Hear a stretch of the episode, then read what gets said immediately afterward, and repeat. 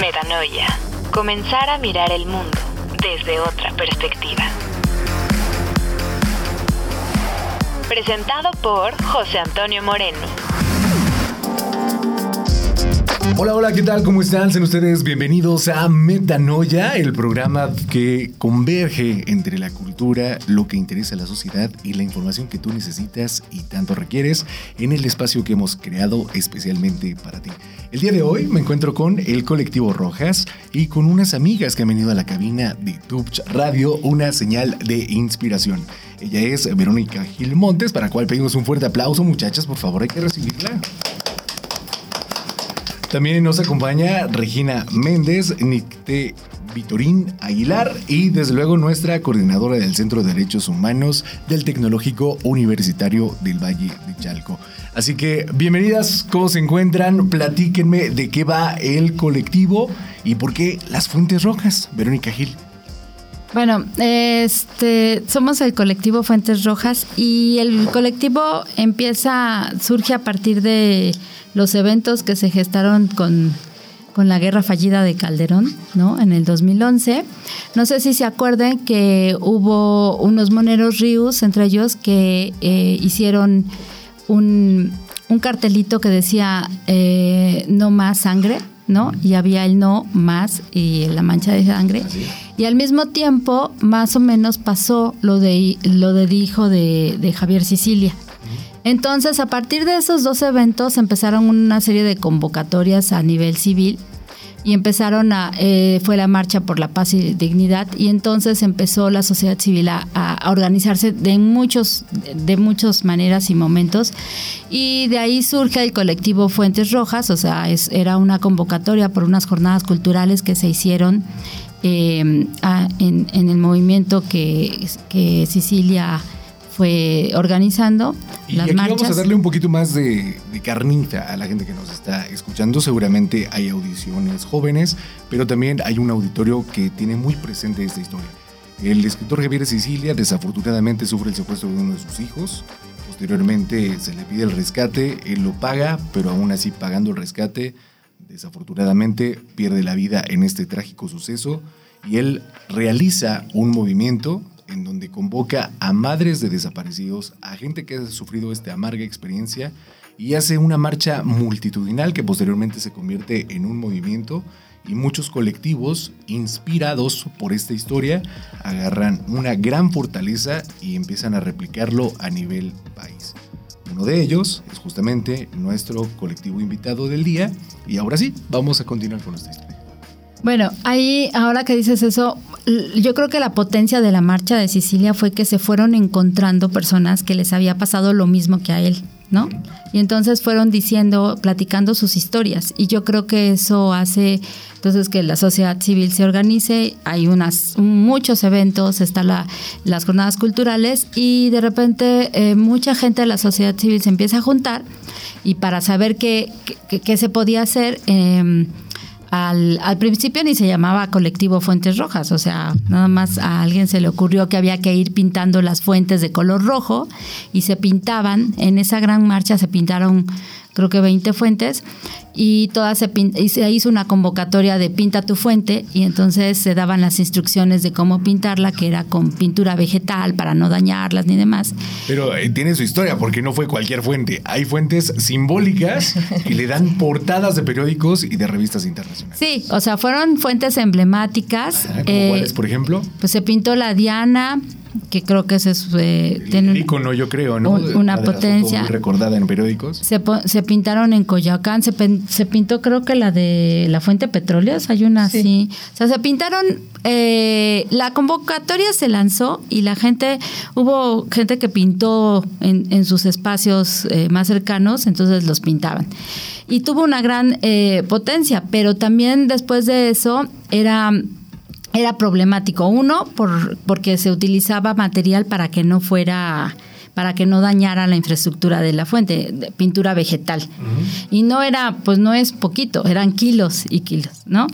Este era una acción rápida, porque también es, tiene una consecuencia administrativa. Eh, si, si te cachan pintando la fuente, y si es propiedad privada o federal, pues sí te agarra la policía. que Regina guarde sus polvos, por favor, porque ya, te vimos con intenciones de hacer algo aquí en el club. Pero más allá de una manifestación artística, que sí es un símbolo, tenemos que recordar que esto tiene un propósito. ¿Cuál es la representación manifiesta de pintar una fuente de rojo? Pues eh, hacer evidente la cantidad de sangre que estaba en el país en ese momento, la cantidad de muertos, de desaparecidos, lo que ellos le llamaban las, las víctimas colaterales, ¿no? Entonces era, era, eh, era una forma de, llamar la atención. Em, y yo creo que fue muy potente. Eh, mucha gente no entendía. De, de, vez en cuando todavía se pintan algunas fuentes y, y el impacto es fuerte. ¿No? Porque pues lo ves todo de rojo. Pero como era una acción efímera, em, tenía que ser rápida y solamente tenía una, eh, una duración muy cortita. Entonces eh, se empezó a pensar qué otra cosa se podía hacer y la, y la sociedad civil, mucha gente, mucha gente se organizó y entonces de ahí empezaron a, pensar este asunto de, de bordar, ¿no? de bordar la, sale la iniciativa de Bordando por la Paz, una víctima, un pañuelo, y se bordan eh, los casos de desaparición forzada. Al principio, obviamente, se bordan de rojo eh, los casos de desaparición, pero hay un colectivo, el de Nuevo León, que que propone bordarlos de verde a los desaparecidos, porque también otra cosa que estaba pasando es que pues no se, o sea, muchos estaban desaparecidos y no se encontraban, que es lo que pasa ahora, ¿no? Podemos ver que hay muchos, están las madres buscadoras que después se organizan con el tiempo este, pero mucha gente fue encontrada o no ha sido encontrada todavía, ¿no? Hay muchos casos de desaparición forzada que todavía no están, pues yo creo que la mayoría no están resueltos, ¿no? Nosotros hicimos justamente una cápsula informativa para todos nuestros radioescuchas y para la gente que estará escuchando este podcast, justamente de Nadie merece desaparecer visibilizamos esta parte donde desafortunadamente a la gente desaparecida le inculcamos o le damos ya por hecho de que andaba en malos pasos, que se juntaba con malas compañías, revictimizamos a la víctima desafortunadamente y yo creo que esta parte de visibilización es bastante importante porque nosotros como miembros de sociedad siempre hablamos de cifras, pero cuando llega el desafortunado caso de manera personal no sabemos cómo actuar. Evidentemente, este podcast ayudará y ayudará a toda la gente a tener un mayor panorama y claridad acerca de qué hacer en caso de una desafortunada desaparición y cómo proceder contra las autoridades.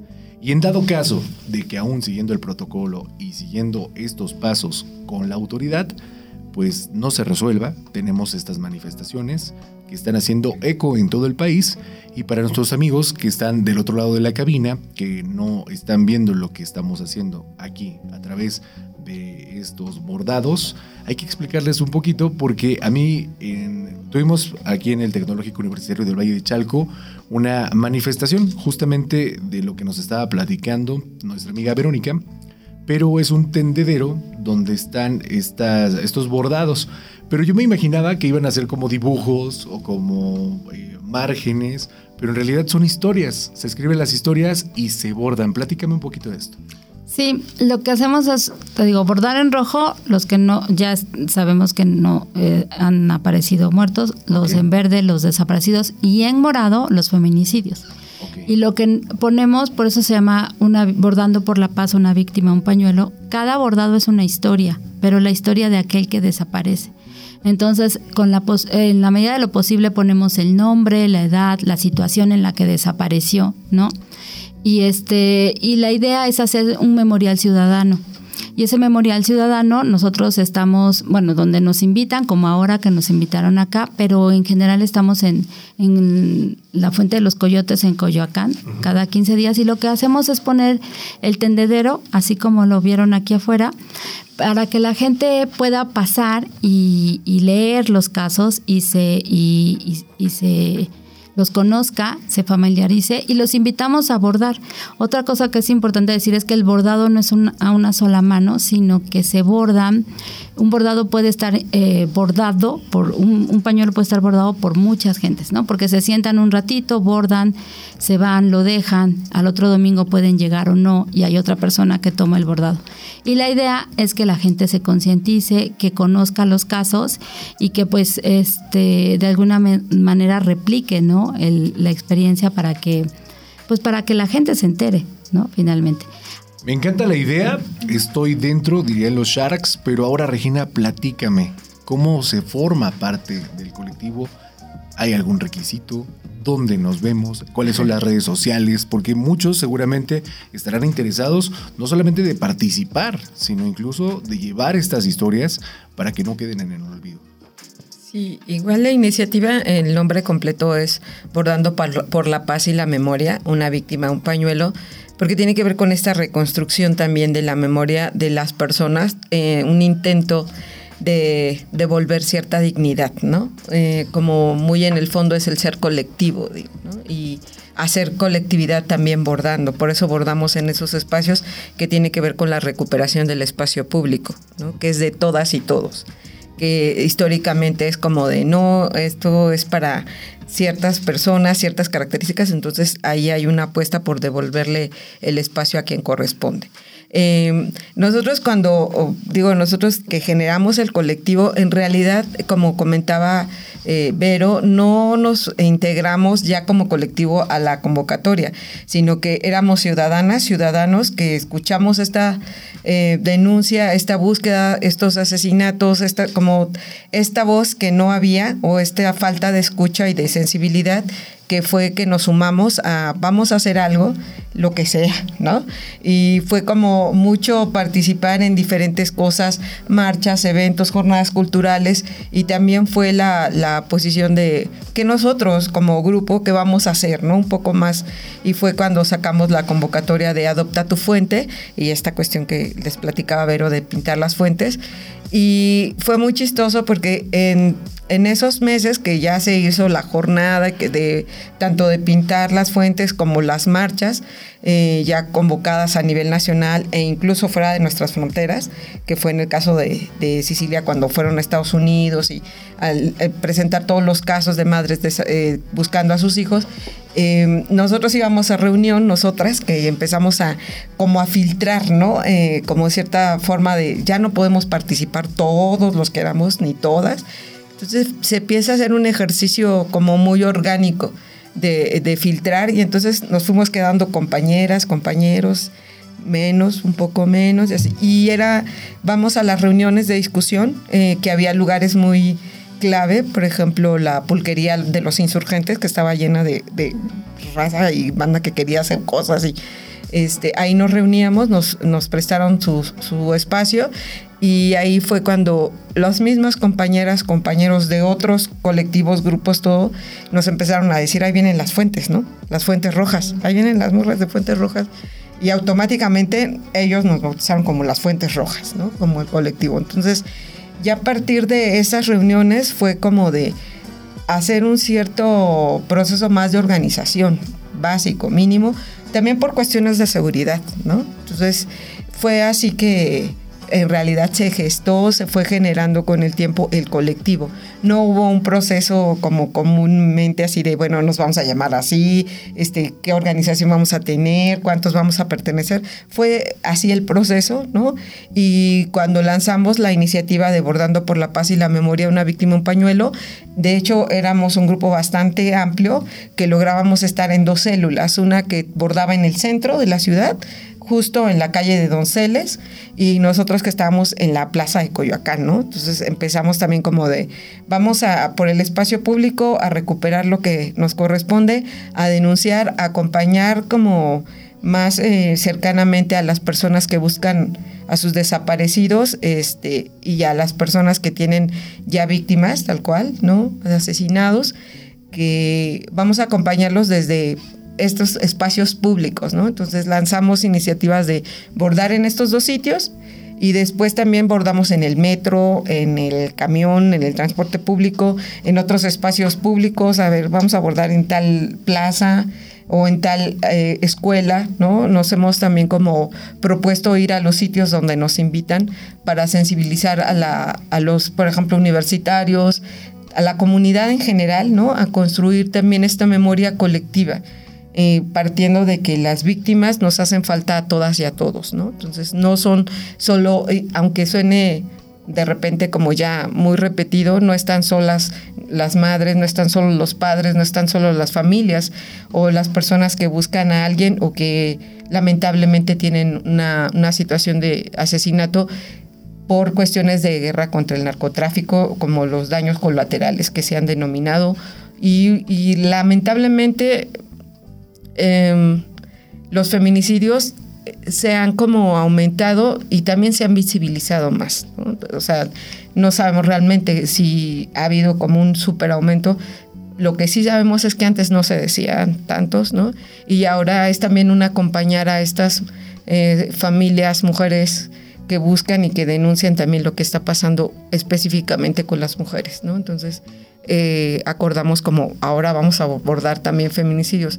Digo porque ha sido un proceso, no hay una manera tan clara como de ciertos requisitos para que seas parte del colectivo, ¿no?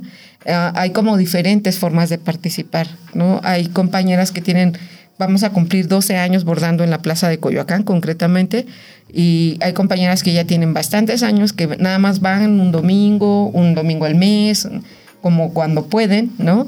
Este, y ellas dicen, no, yo soy una bordadora nada más, ¿no? No soy parte del colectivo.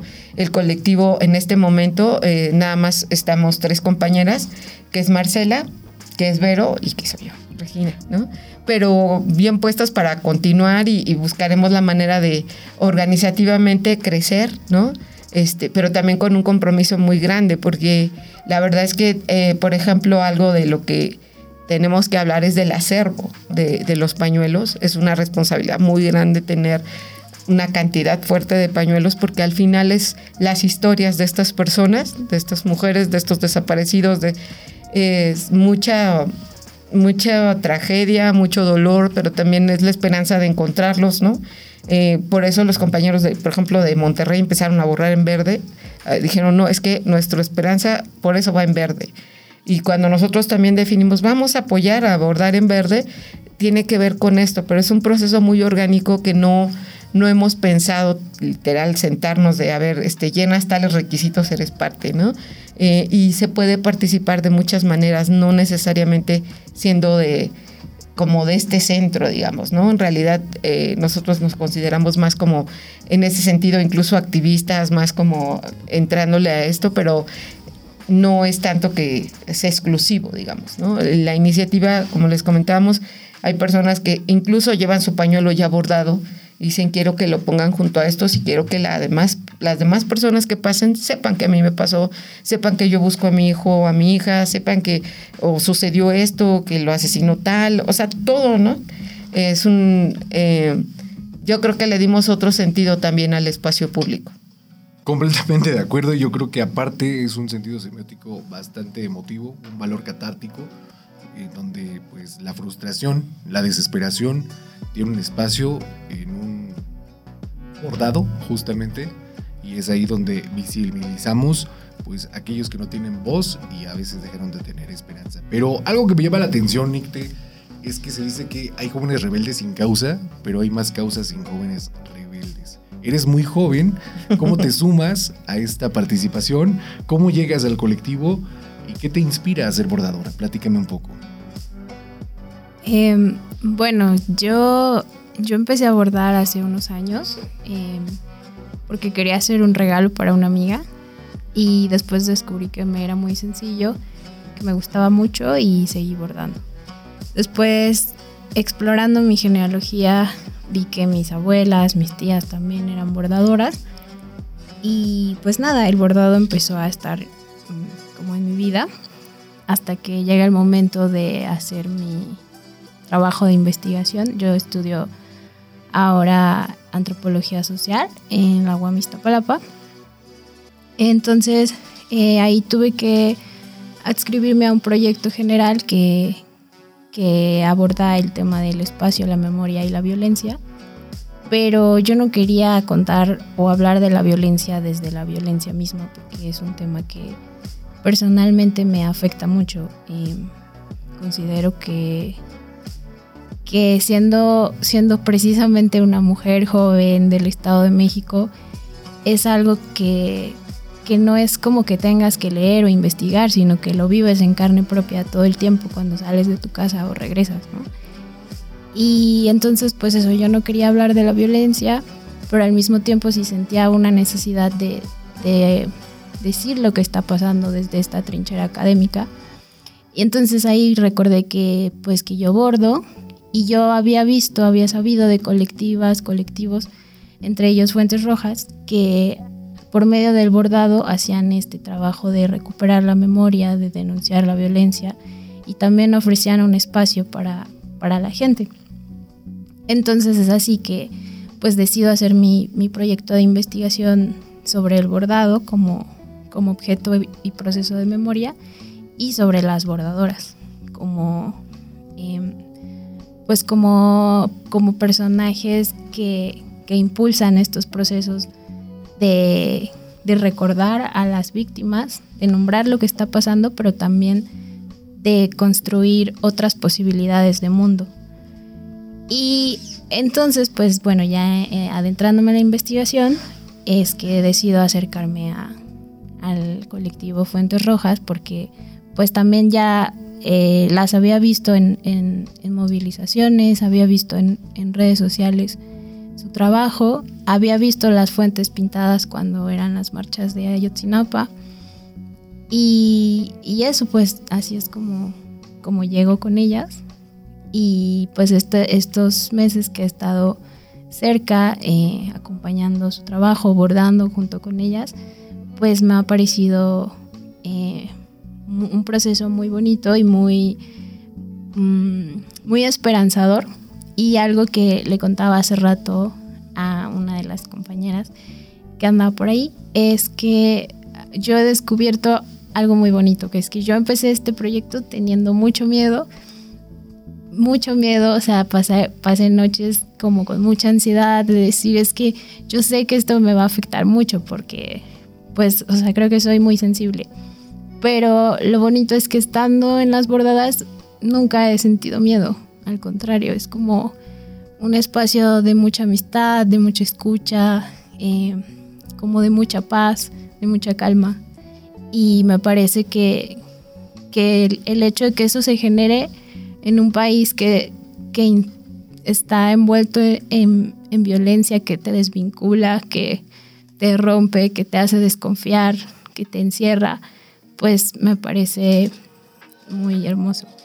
Platícame un poquito de esta visión, porque sería interesante conocer la perspectiva de alguien tan joven y que está pues prácticamente en un movimiento social que ha sido muy disruptivo, muy visto y muy apoyado.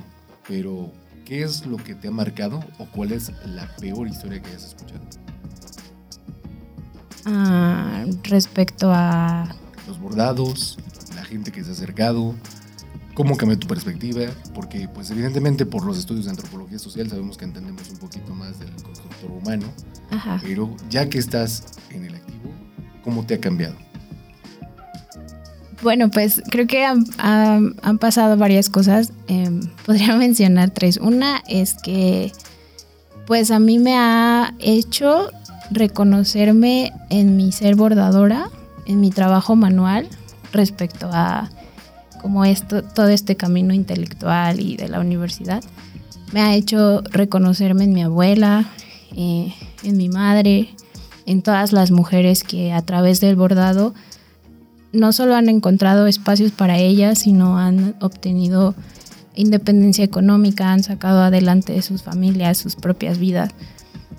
Eh, por otro lado, algo que, que me parece muy fuerte, como que me ha pasado o que me ha tocado presenciar, es cuando las personas se acercan y como está, o sea, como el bordar, pues al final el bordado es una actividad que, que está vinculada al, al, género femenino, ¿no? O sea, tiene una historia con un mandato de género marcada y con una asociado a una identidad de lo que es una mujer, ¿no?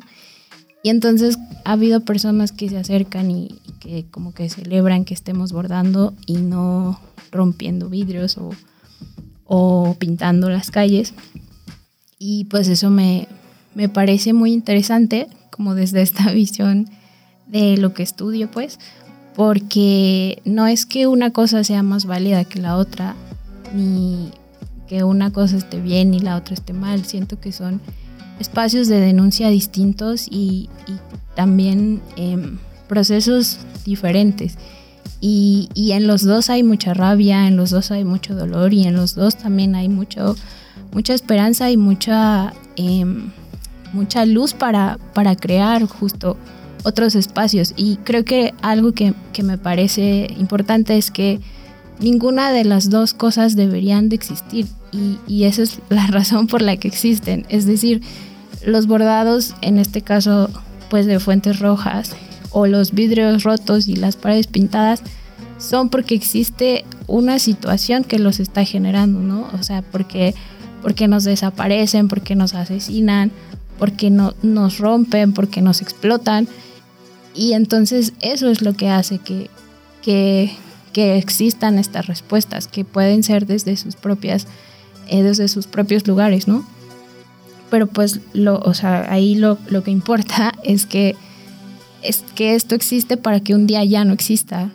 No, sé si, me logro explicar con eso. Sí, claro. la última cosa, este, creo que em, me pasó hace rato eh, que yo pregunté a, a Luz como cuál era el caso que ella iba a abordar y me comentó que era el, de su prima. Y para mí fue muy fuerte, no supe qué, qué hacer, qué decir, como que quería abrazarla, pero pues también apenas y, la, y la conoció y entonces solo pude ponerle mi brazo en su hombro y, y nada, como decirle miau, que es una expresión que para mí eh, dice mucho. Y y eso, o sea, siento que, como comentaba Vero hace rato, es muy fuerte ver que, esto no es lo que sale en las noticias, no es la cifra que viene en la estadística, es la historia de, de tu vecina, de tu compañera de trabajo, de tu hermana, tu propia historia. Y justamente es como el Tecnológico Universitario del Valle de Chalco está encaminado en esta primera actividad que tiene un trasfondo porque estamos celebrando justamente una campaña importante en el año y para ello pues nos va a explicar Luz Pérez Cabrera, la coordinadora del Centro de Derechos Humanos, de qué va esta serie de actividades. Platícanos un poquito, Luz, de qué se trata, qué es lo que tenemos en puerta, qué estamos haciendo en el Tecnológico Universitario del Valle de Chalco y hacia dónde vamos, porque tenemos un foro bastante importante.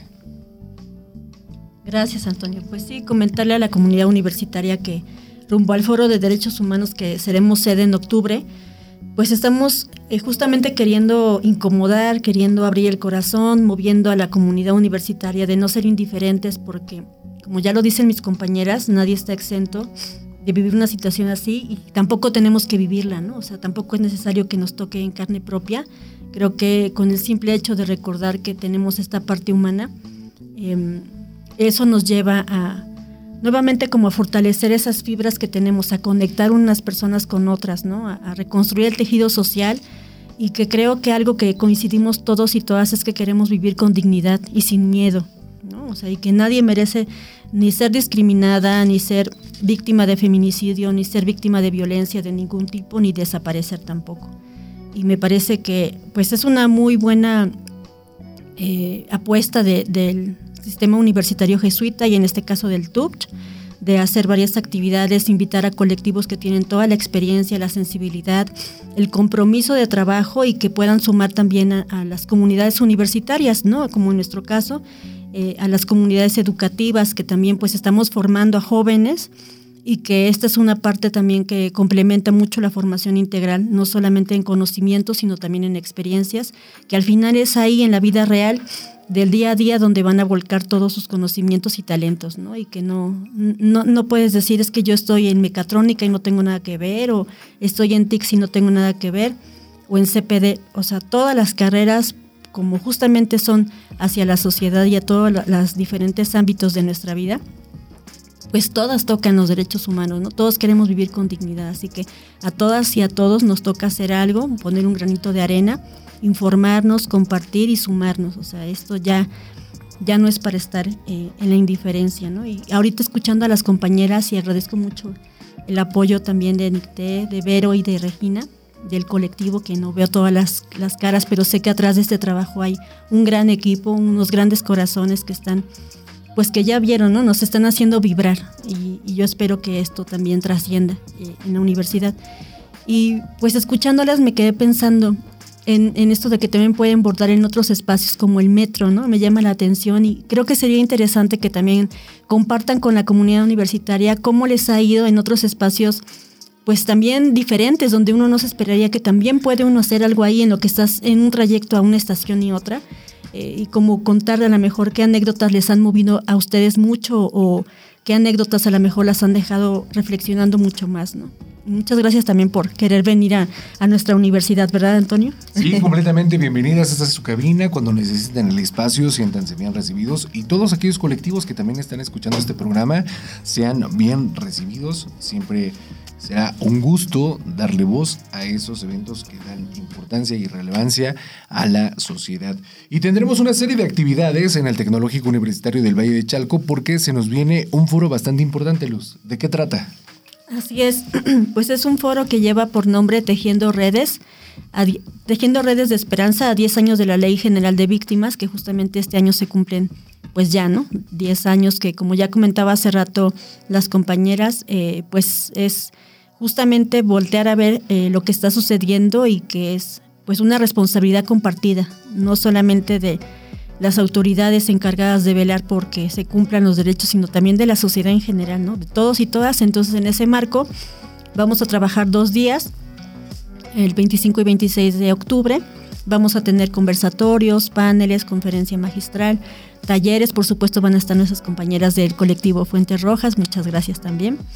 Vamos a tener una obra de teatro, como que diversidad de actividades para que no solamente desde una visión académica, sino también integral, podamos sensibilizarnos, acercarnos a las realidades y también pues que nos quedemos motivadas aquí en la comunidad para hacer diferentes cosas hacia adelante, ¿no? Juntar estos esfuerzos.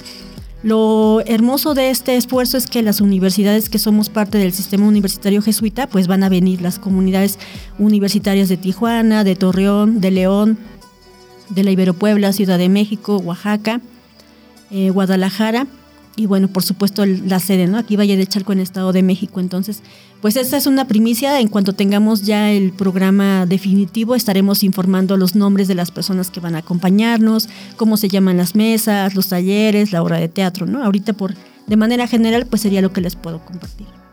Pues siempre va a quedar abierta la invitación a todos nuestros queridos radioescuchas y la gente que esté sintonizando esto también en la versión de podcast.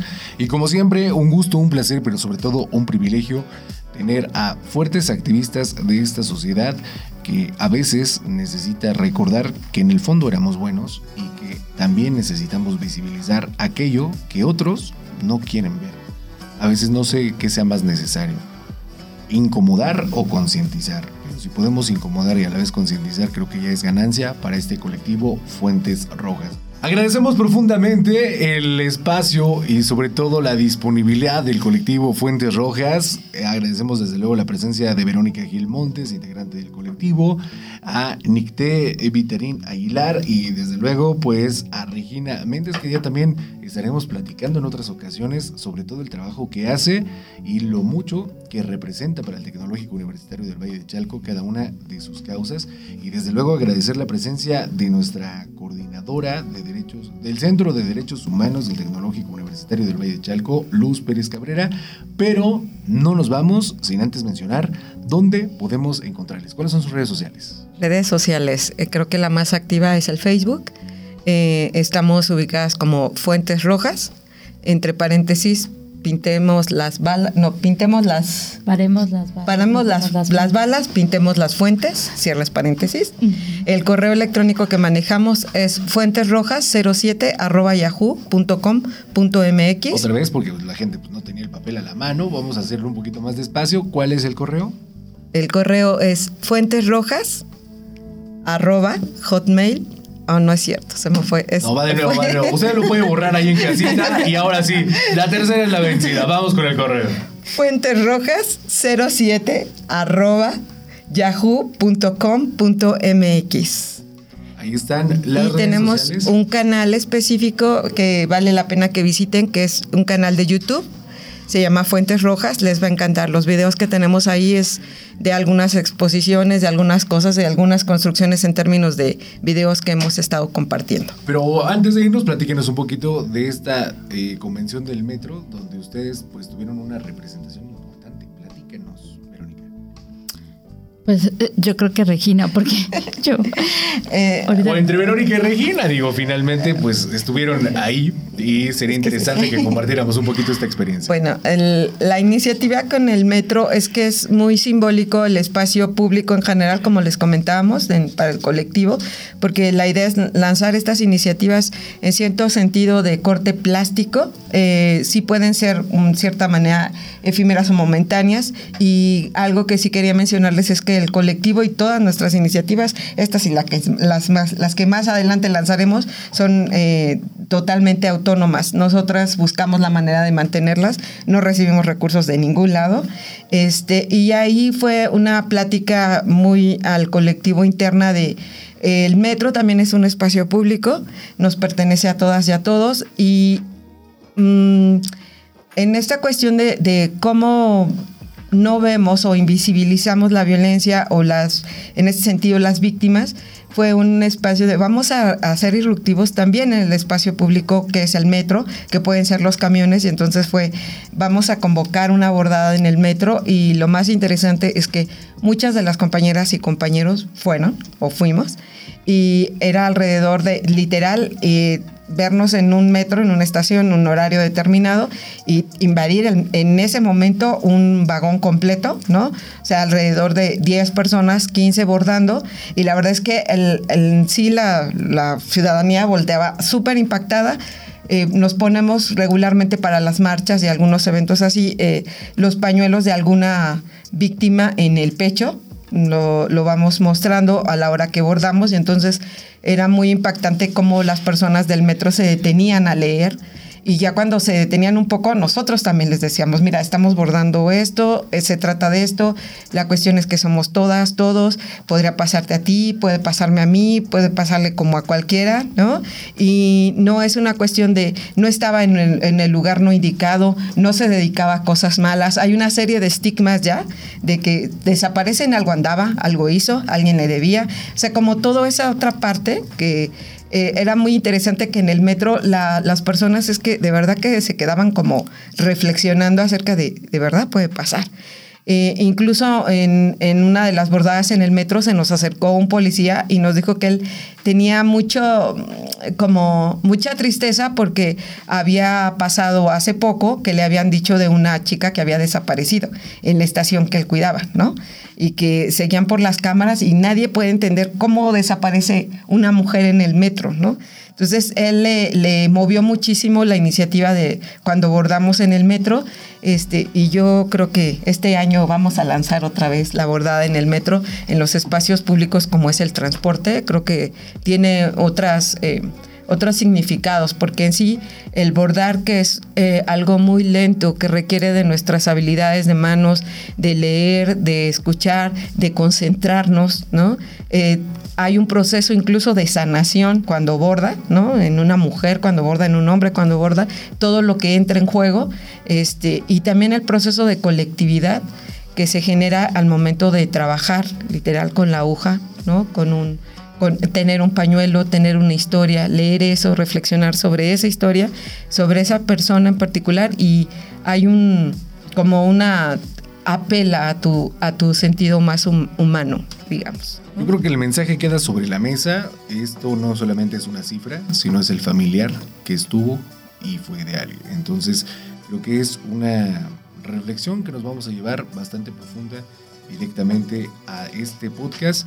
Las redes sociales quedan justamente para, esta, para este contacto. Y no sé si decidan agregar algo más, Verónica, platícanos. Sí, yo, a mí me gustaría como para finalizar hablar de, de, lo que pasó aquí, ¿no? Yo oigo a Nick luz, me conmuevo, me sigo conmoviendo. Yo no, yo no entré desde el principio, ¿no? No soy fundadora, entré después y igual que Nick, a mí me cobijó eh, las integrantes del colectivo, me dieron un espacio pero yo creo que algo que me sigue, eh, por lo que sigo aquí es porque me sigo conmoviendo, ¿no? O sea, veo y, me sigo emocionando, sigo queriendo abrazar, sigo queriendo estar con las personas y acompañarlas, ¿no? Eh, que de repente se siente alguien a tu lado un, un, domingo y te diga, a mí me pasó, yo quiero, yo quiero este, bordar el caso de mi familiar. Es súper fuerte y sabes que es la única forma que tienes de arroparlo y de decirle que ese familiar está con nosotros y que está siendo recordado y que está siendo visibilizado, ¿no? Porque ahí, como dice Regina, podremos hablar horas y horas de nuestra experiencia, de lo que pasa con el acompañamiento a víctimas y de lo que significa que te puedas sentar en un momento, hablar de lo que te pasa sin ningún prejuicio, diciendo lo que sientes, eh, y, pasando del dolor a las risas, de las risas al dolor en lo cotidiano. Creo que esa es una, una potencia muy fuerte de sentarte a abordar cada domingo. Y, me gustaría terminar invitándolos a todos, ¿no? Nosotros bordamos cada 15 días ahora. Eh, nuestra convocatoria aparece en, en nuestro Facebook, que es Fuentes Rojas. Ahí aparece la convocatoria cuando vamos a abordar. Eh, y bueno, pues invitarlos a que, a que lleguen con nosotros, nos acompañen y si tienen algún caso que quieran eh, compartir o que quieran bordar, también lo que hacemos es eh, ponerlo en el pañuelo y a veces la gente se va y regresa en un año o ya no regresa, pero se lleva el pañuelo y esto que decía Regina, el asunto tan sanador de puntada tras puntada, lo que significa poder darle un lugar a eso que a, ese dolor y, y, un lugar a esa persona que no sabes dónde está, ¿no? Entonces esa es la invitación, que vayan con nosotros. Pues ahí queda la invitación, Nicte, algo que decidas agregar. Eh, pues nada, también contar eh, sobre lo que pasó aquí hace rato y todas las veces que estoy en bordadas, pues me pregunto cómo podríamos replicar lo que pasa en una bordada en otros espacios de otras cosas, ¿no? Como, como este ambiente de calma, de escucha, de, alegría, de tristeza, o sea, como un lugar para ser y estar con el otro y, y construir comunidad y construir paz, como eso me, me, parece muy potente. Y pues nada, agradecer a, a Vero, a Regis, a todas las bordadoras que, que ponen su corazón, su tiempo, sus manos, em, sus ojos, su vista eh, en, este, en este mm, trabajo de memoria, de recuperar los nombres de las personas que, que han sido víctimas de violencia. Muchas gracias. No, al contrario, gracias a ustedes. Y Luz, cerramos con un mensaje directamente de la coordinación. Y pues ahora sí, vamos a invitar a toda nuestra comunidad del Tecnológico Universitario del Valle de Chalco y sobre todo al alumnado que se sume a estas actividades que estaremos realizando en el transcurso del año, en lo que llega a nuestro foro importante. Y ahora sí, platíquenos un poquito más. Gracias, Antonio. Sí, pues solo recordarles que estén pendientes de las actividades que vamos a estar informando a través de, del correo institucional, las redes sociales, que no se pierdan de participar en otros eventos que vamos a ir haciendo y agradecer al colectivo Fuentes Rojas por su participación en la apertura de estas actividades rumbo al foro que ya nos va a llegar en octubre próximo. Y pues eso, ¿no? Que tengan la, disponibilidad de tiempo y de ganas de participar, que siempre hay algo que hacer. Nuestra página oficial es el Tecnológico Universitario del Valle de Chalco o si ya es de la hipermedia, entonces es tuvch.mx para que nos sintonice a través de todas las redes sociales. Estamos como el Tubch, así de fácil. Son las siglas del Tecnológico Universitario del Valle de Chalco. Esto es Metanoia. Mi nombre es José Antonio Moreno y como siempre es un gusto, pero sobre todo un privilegio haber llegado a tus oídos. Recuerda, estás en Metanoia, sintoniza Tubch Radio, una señal de inspiración. Metanoia. Comenzar a mirar el mundo desde otra perspectiva. Presentado por José Antonio Moreno.